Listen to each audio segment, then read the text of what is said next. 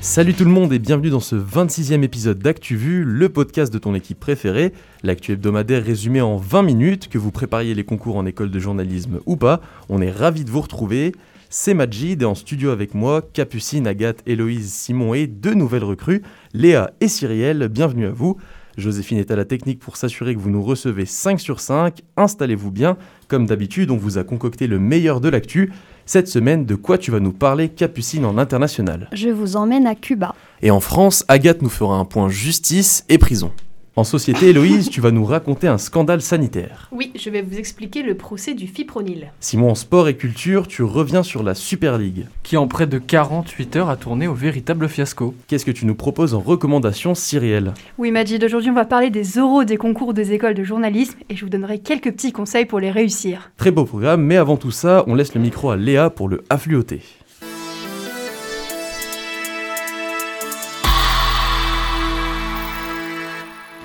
Et on commence avec Marc Ferraud. Il vient de nous quitter du haut de ses 96 ans, emporté par la Covid-19. Historien, spécialiste de l'URSS et de la Russie, il se passionnait aussi pour le XXe siècle. Beaucoup le connaissent pour sa présentation de l'émission Histoire parallèle sur Arte, 12 ans durant. 7,8 milliards, voilà de l'argent qui n'ira pas dans les paradis fiscaux. Bercy vient d'annoncer avoir récupéré cette somme en 2020 grâce aux 365 000 contrôles effectués pour lutter contre la fraude fiscale. C'est le même montant qu'en 2018, mais c'est beaucoup moins qu'en 2019. John Kerry, c'est l'envoyé spécial des États-Unis pour le climat. À 77 ans, l'ancien secrétaire d'État est membre du cabinet du président Joe Biden. Sa mission, restaurer la crédibilité écologique de son pays à l'international. Il travaille en étroite collaboration avec Gina McCarthy, la conseillère nationale pour le climat. Anti-éditorial, c'est le nouveau média lancé par le groupe Bayard ce jeudi. Jean-Pierre Denis, ancien directeur de la rédaction de La Vie, lance cet hebdomadaire gratuit, un triple format en ligne avec une newsletter, une vidéo et une formule audio. Un premier numéro est déjà disponible autour du budget genré. Le format Normandie, c'est le nom donné au sommet diplomatique qui regroupe la Russie, la France, l'Allemagne et l'Ukraine. Cet intitulé date de 2014. L'objectif, résoudre le conflit au Donbass. Les dernières discussions se sont clôturées lundi, sans aucune avancée positive. Keep America great. How dare you? Can be do what we want to do. C'est la fin d'une ère à Cuba, la célèbre famille Castro, au pouvoir depuis plus de 60 ans, laisse sa place, mais pas complètement. Capucine, tu nous expliques? Oui, fini les Castro, c'est Miguel Diaz-Canel, le président cubain qui prend la tête du Parti communiste de Cuba, le PCC, soit le poste le plus important du pays. C'est historique car ce poste de premier secrétaire était réservé à Fidel Castro, qui est décédé en 2016, puis à son frère Raoul. Après un vote des membres, Raoul Castro a passé la main au président. Enfin, passer la main, c'est un grand mot, il a plutôt passé juste un petit doigt, puisqu'il ne reste pas bien loin du pouvoir, il, il surveillera de très près le président et donnera les grandes directives à suivre pour le pays, comme l'a dit clairement Miguel Diaz-Canel dans son premier discours enregistré et traduit par France 24. El compañero Raúl Le compagnon Raoul a préparé et conduit ce processus de continuité générationnelle avec ténacité. Par sa légitimité et parce que Cuba a besoin de lui, il sera consulté sur les décisions stratégiques de plus grande importance pour le destin de la nation. C'est la première fois que le nom Castro n'apparaît pas parmi les 15 membres du bureau politique, l'instance décisionnaire du PCC. Il n'y a donc plus de Castro, mais des fidèles, sans mauvais jeu de mots, bien choisis par l'ancien dirigeant du parti. Donc pour résumer, une page historique se tourne, mais le système politique reste le même sur l'île. Effectivement, depuis les années 60, Cuba est régi par un système socialiste à parti unique et le président ne va pas changer les choses. Miguel Diaz-Canel est né après la révolution menée par Fidel Castro en 1959. Il ne fait donc pas partie de la génération historique de Cuba, mais il a mené toute sa carrière au sein du parti et il est membre du bureau politique depuis 1997. Et puis Raúl Castro semble lui faire confiance puisqu'en 2018, il lui a cédé sa place de président du pays. Et ils en pensent quoi les Cubains? Bah, les Cubains, ils sont surtout préoccupés par les pénuries alimentaires et la forte inflation de la monnaie locale. À cause du coronavirus et du renforcement de l'embargo américain, Cuba vit sa pire crise économique depuis 30 ans. Tu nous expliques cette histoire d'embargo? Je pense que vous savez que Cuba et les États-Unis ne sont pas vraiment potes. Depuis 1962, les États-Unis ont imposé un embargo sur Cuba et Trump a durci les sanctions. Il a fait fermer les agences Western Union alors que les Cubains recevaient de l'argent de leurs proches à l'étranger. Il a aussi stoppé les bateaux de croisière qui étaient remplis de touristes américains. Et puis, au-delà de l'embargo, Cuba est une île qui importe plus de 80% des produits qu'elle consomme. Il y a aussi une crise sociale à Cuba depuis l'arrivée de l'Internet mobile en 2018, de nombreux dissidents et de jeunes Cubains s'expriment sur les réseaux sociaux et manifestent dans les rues. Globalement, ils demandent tous plus de liberté politique et d'expression. La République, c'est moi Quelle indignité. Nous sommes sur le service public. Et ils sont là, ils sont dans les campagnes. Parce que c'est notre projet Agathe, cette semaine en France, on va parler justice. Oui, depuis le verdict du procès de Viry-Châtillon, des questions se posent. Rappelez-vous, il y a 4 ans, deux policiers avaient été gravement brûlés lors d'une attaque par une vingtaine de personnes encagoulées. Lundi, 8 personnes ont été relaxées et 5 condamnées à des peines allant de 6 à 18 ans de prison.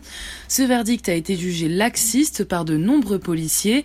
Néanmoins, interrogé par le Figaro, Éric Dupont-Moretti défend l'institution. Selon lui, la France ferait partie des pays européens où l'on incarcère le plus, cela ne veut pas dire qu'on a les peines les plus sévères. En tout cas, le rapport statistique pénal annuel du Conseil de l'Europe confirme, lui, les propos du ministre de la Justice. En effet, paru en début de mois, il prouve que notre pays est un peu à contre-courant en Europe à ce niveau-là. En 10 ans, le taux d'incarcération en France est passé de 103 détenus pour 100 000 habitants contre 105 en 2020. À titre de comparaison, dans les pays scandinaves, on tourne autour des 55 détenus pour 100 000 habitants. Et niveau densité carcérale, on est pas mal non plus. Oui, on est face à un effet boule de neige. La construction des nouvelles places de prison est plus lente que l'augmentation du nombre de détenus. Apparemment, plus on construit, plus on remplit, ce qui n'a pas empêché le Premier ministre d'annoncer la création de 15 000 places supplémentaires d'ici à 2027. D'ailleurs, actuellement, la population carcérale est d'environ 64 000 détenus pour 60 000 places. En 2027, on devrait atteindre les 80 000 détenus. Mais tout ça, ça pose encore un autre problème. On écoute Johan Carrar, secrétaire adjoint du syndicat SNP PFO pénitentiaire sur LCI. Ces annonces vont dans le bon sens. Maintenant, nous restons mesurés dans le sens où nous avons connu comme ça à chaque fois de, des annonces de, de, construction qui généralement n'ont pas abouti. Après, va se poser une deuxième question, c'est sur le recrutement. On construit, mais si on n'a pas de personnel, on ne pourra pas ouvrir d'une façon ou d'une autre. Bref, contrairement au verdict du procès de Viry-Châtillon, en France on est plutôt sévère en termes de politique pénale et on peut dire que ce niveau de sévérité n'est pas en adéquation avec la surpopulation des 187 prisons de l'Hexagone. Merci pour cette analyse. Sinon, dans l'actu, on reparle de la loi sur la sécurité globale. Le Premier ministre a annoncé qu'il saisira le Conseil constitutionnel à propos du fameux article 24 adopté jeudi dernier.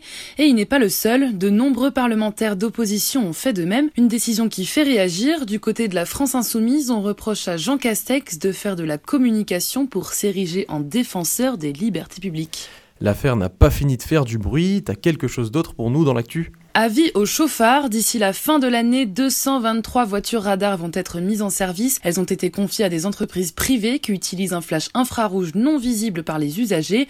L'expérimentation avait commencé en 2018 dans l'heure, mais le dispositif va être élargi à toute la France. Bref, d'ici la fin de l'année, pensez à lever le pied. Merci Agathe, à noter que ces voitures circuleront à la fois sur autoroute, départementale et nationale. Bah, on m'a demandé de, de, de rendre service, j'ai rendu service monsieur. J'en avais assez, hein Vous avez assez de cette bande de racailles. En Belgique, s'est ouvert jeudi le procès du fipronil. Sept responsables d'entreprises belges et néerlandais sont appelés à la barre.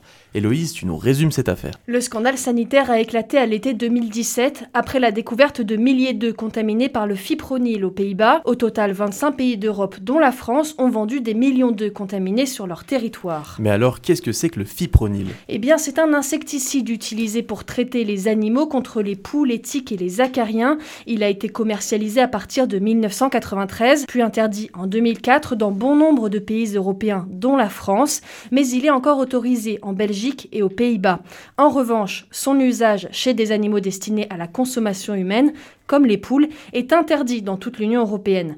Le fipronil est considéré comme modérément toxique pour l'homme. Il faudrait qu'un adulte mange entre 7 et 15 œufs par jour pour subir des effets négatifs. Cela se calcule aussi en microgrammes par kilogramme, comme l'explique Denis Canuel, responsable des projets d'amélioration continue du laboratoire SGS Multilab au micro de France 3 Normandie. Dans les œufs, la législation impose une présence inférieure à 5 microgrammes par kilogramme de fipronil. Ce qui importe à l'industriel, c'est de savoir s'il est en dessous ou au-dessus de cette limite de 5 microgrammes par kilogramme. De quoi sont accusés les chefs d'entreprise? Comme je vous l'ai dit, le fipronil est interdit depuis plusieurs années sur les animaux. Ils sont donc accusés d'avoir bâti une organisation criminelle Ils auraient importé, vendu ou utilisé des produits désinfectants enrichis au fipronil de manière frauduleuse pour tuer le pou rouge au sein d'élevage de poules. À l'époque, en Belgique, plus de 77 millions d'œufs ont dû être détruits et plus d'un million et demi de poules pondeuses ont été tuées.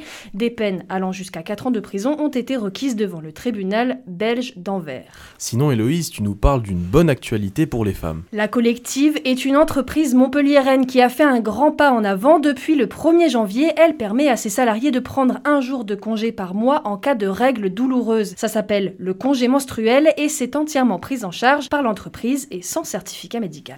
Et puis Hermès fait un bond spectaculaire, elle devient la troisième capitalisation boursière française. La marque de luxe affiche une croissance insolente de 44% sur les trois premiers mois de l'année 2021. Elle qui avait déjà très bien résisté en 2020, elle supplante Kering et LVMH. Une forte demande asiatique hors Japon a permis à Hermès de consolider son chiffre d'affaires et d'atteindre les 2 milliards d'euros. Vous savez, moi je crois pas qu'il y ait de bonnes ou de mauvaises situations. Pas ça, Zinedine. Non. Oh non C'est aussi la culture qui nous les brise. Hein. La chatte, la chatte qu'il a, la chatte Simon, cette semaine, on revient avec toi sur un sujet qui a déchaîné le monde du foot, l'annonce de la création d'une Super League, une compétition fermée entre grands clubs européens. Alors c'est allé un peu dans tous les sens, est-ce que tu peux nous résumer tout ça? C'est l'histoire de 12 géants du football européen qui voulaient s'en mettre plein les poches en créant une compétition fermée et qui en 48 heures ont vu leur projet tourner au fiasco. La farce commence dans la nuit de dimanche à lundi quand 12 clubs fondateurs annoncent la création d'une compétition fermée. Parmi eux, les plus prestigieux en Europe, le Barça, le Real, Manchester United ou encore la Juventus, mais sans le PSG, le Bayern Munich et Dortmund. Ces 12 fondateurs sont persuadés de sauver le football qui désintéresserait la jeune génération de fans. Et comment ça aurait fonctionné tout ça? Bien, pour ce qui est du format, il est assez simple. Pour commencer, deux poules de 10 clubs. Et si vous avez bien suivi, il en manque 8 pour compléter le tout. Il y a déjà les 3 qui ont refusé de rejoindre la Super League et était prévu que 5 clubs soient invités. Pour le reste de la compétition, c'est assez classique, quart, demi, puis finale et un champion de la compétition qui va révolutionner le football.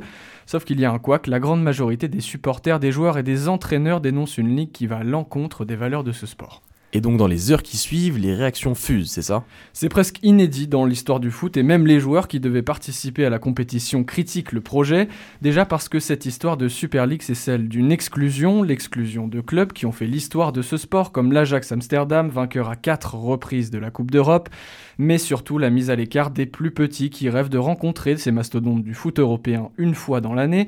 De son côté, l'UEFA, qui organise la Ligue des Champions, menace d'exclure les fondateurs de cette compétition. Pour les joueurs, la FIFA aurait prévu de leur interdire la sélection en équipe nationale et donc pas de compétition internationale. On a alors assisté à des désistements en cascade. Sous la pression des supporters notamment, comme ceux de Chelsea qui ont manifesté dans les rues de Londres.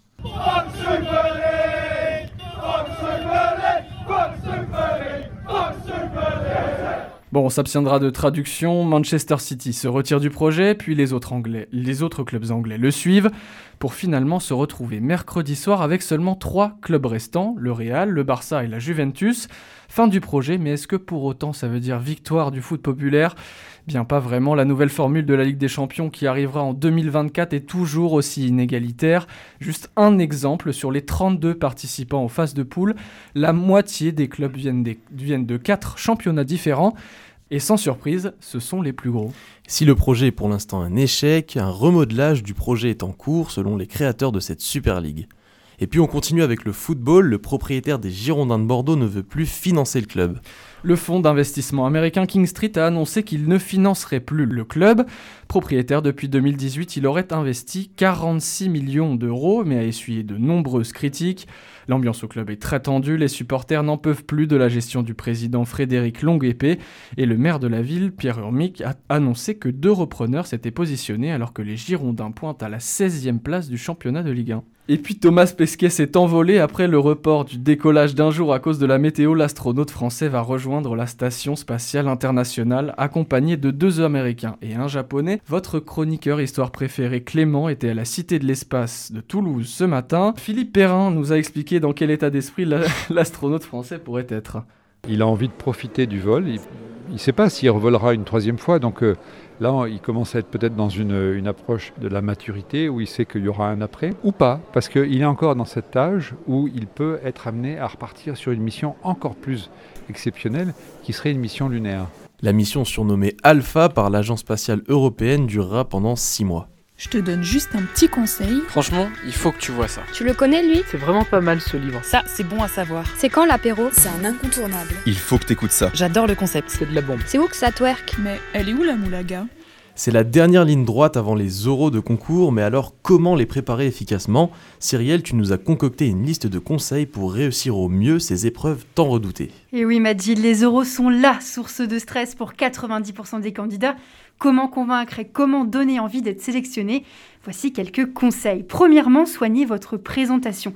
Elle doit durer une minute, une minute trente max. Pas plus ni moins, soyez clair et concis. Donnez votre nom, votre prénom, d'où vous venez, vos éventuelles expériences en journalisme, votre passion et votre projet professionnel. Attention cependant à ne pas répéter votre CV au risque de paraître lassant. Ensuite, documentez-vous sur le métier. Soyez conscient de la réalité du métier, ne l'idéalisez pas. Pour vous aider, je vous conseille deux petites émissions sur les médias, l'Instant M sur France Inter et La Fabrique médiatique sur France Culture. Ensuite, définissez bien votre projet professionnel. Dans quels médias voulez-vous travailler? Pourquoi? Les écoles aiment les étudiants qui savent où ils vont et plus vous êtes précis, mieux c'est. Et voici d'autres conseils, ceux d'Ambrine Dida, journaliste à France TV et ancienne étudiante de l'ESJ Lille. Le pire ennemi des euros, c'est le stress. J'avais fait pas mal de sport pour me détendre euh, avant les euros. Et euh, l'autre conseil, ça serait de rester le plus possible soi-même. Ce qu'ils recherchent, c'est des profils très variés. Donc même si vous n'avez pas fait de stage, même si vous n'avez pas fait grand-chose à part votre licence, c'est déjà pas mal. Donc vraiment, faut pas stresser, faut rester soi-même et garder le sourire aussi. Ils aiment bien les gens qui sourient. Quels seraient tes autres conseils pour la préparation? Eh bien, soyez au taquet sur les questions personnelles. Il faut que vous connaissiez votre CV dans les moindres recoins.